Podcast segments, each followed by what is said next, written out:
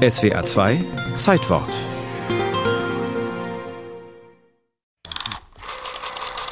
Als das, was wir heute Wählscheibe nennen, am 29. April 1913 von Siemens als Patent angemeldet wurde, war das der vorläufige Endpunkt einer Entwicklung, die mit Konkurrenzneid begann. Das ist natürlich die schöne Geschichte mit dem Bestattungsunternehmer, der sich übervorteilt fühlte von den Fräuleins vom Amt, dass sie angeblich immer die Konkurrenz bevorzugen und äh, denen die guten Aufträge zuarbeiten und äh, nicht ihm. Weshalb dieser Herr namens Almond Brown Strauger ein System entwickelte, das die Fräulein vom Amt und ihre Handvermittlung überflüssig machte.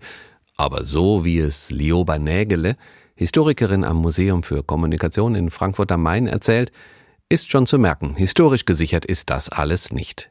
Gesichert ist, dass es schon in den 1890er Jahren diverse Versuche mit einer Wählscheibe gab, dass 1908 ein erstes Patent in dieser Richtung in Deutschland eingetragen wurde, das Telefon hieß übrigens Hildesheim, und dann mit der Entwicklung von Siemens 1913 massentauglich wurde. Technisch wird das Prinzip so beschrieben.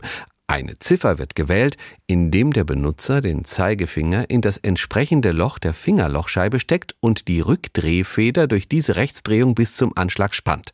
Dann wird der Finger herausgezogen und die Rückdrehfeder dreht die Fingerlochscheibe in ihre Ursprungslage zurück. So werden elektrische Impulse erzeugt, die die Verbindung aufbauen. Kinderleicht. Oder nicht? Die Kindergartenkinder tun sich mit den Wählscheiben schwer, sagt Hannelore Schmidt-Lüdecke aus Konstanz, wo sie und ihr Mann eine stattliche Telefonsammlung zusammengetragen haben. Da gucken sie, dann sagen sie, oh, und dann drücken sie immer durch die Löcher und sagen, das geht nicht, weil sie nicht mehr wissen, dass man eigentlich die Wählscheibe drehen muss. Zu Beginn des Selbstwählens gab es freilich ähnlich erstaunte Reaktionen. Was hat es fragte man sich vor 100 Jahren, mit dieser Scheibe und ihren zehn Löchern auf sich? Lioba Nägele vom Museum für Telekommunikation in Frankfurt. Deswegen hat man ausführliche Bedienungsanweisungen auf die Wählscheibe geschrieben.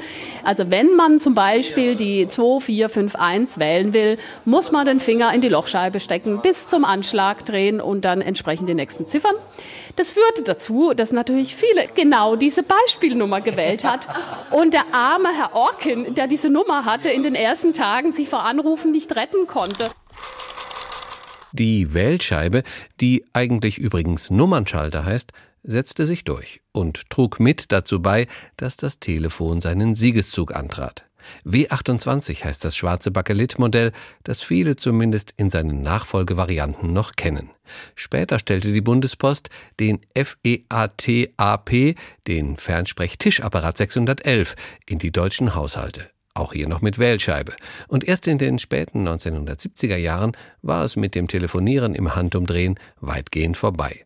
Ab da durfte man drücken statt drehen. Das Tastentelefon löste die Apparate mit Wählscheibe ab.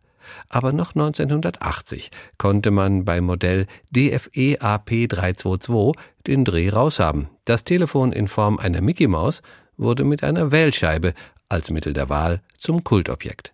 Das hätten sich die Entwickler von Siemens die am 29. April 1913 für ihren Nummernschalter das Patent erhielten, bestimmt nicht träumen lassen. Schon deswegen, weil Mickey Mouse erst 15 Jahre danach das Licht der Welt erblickte.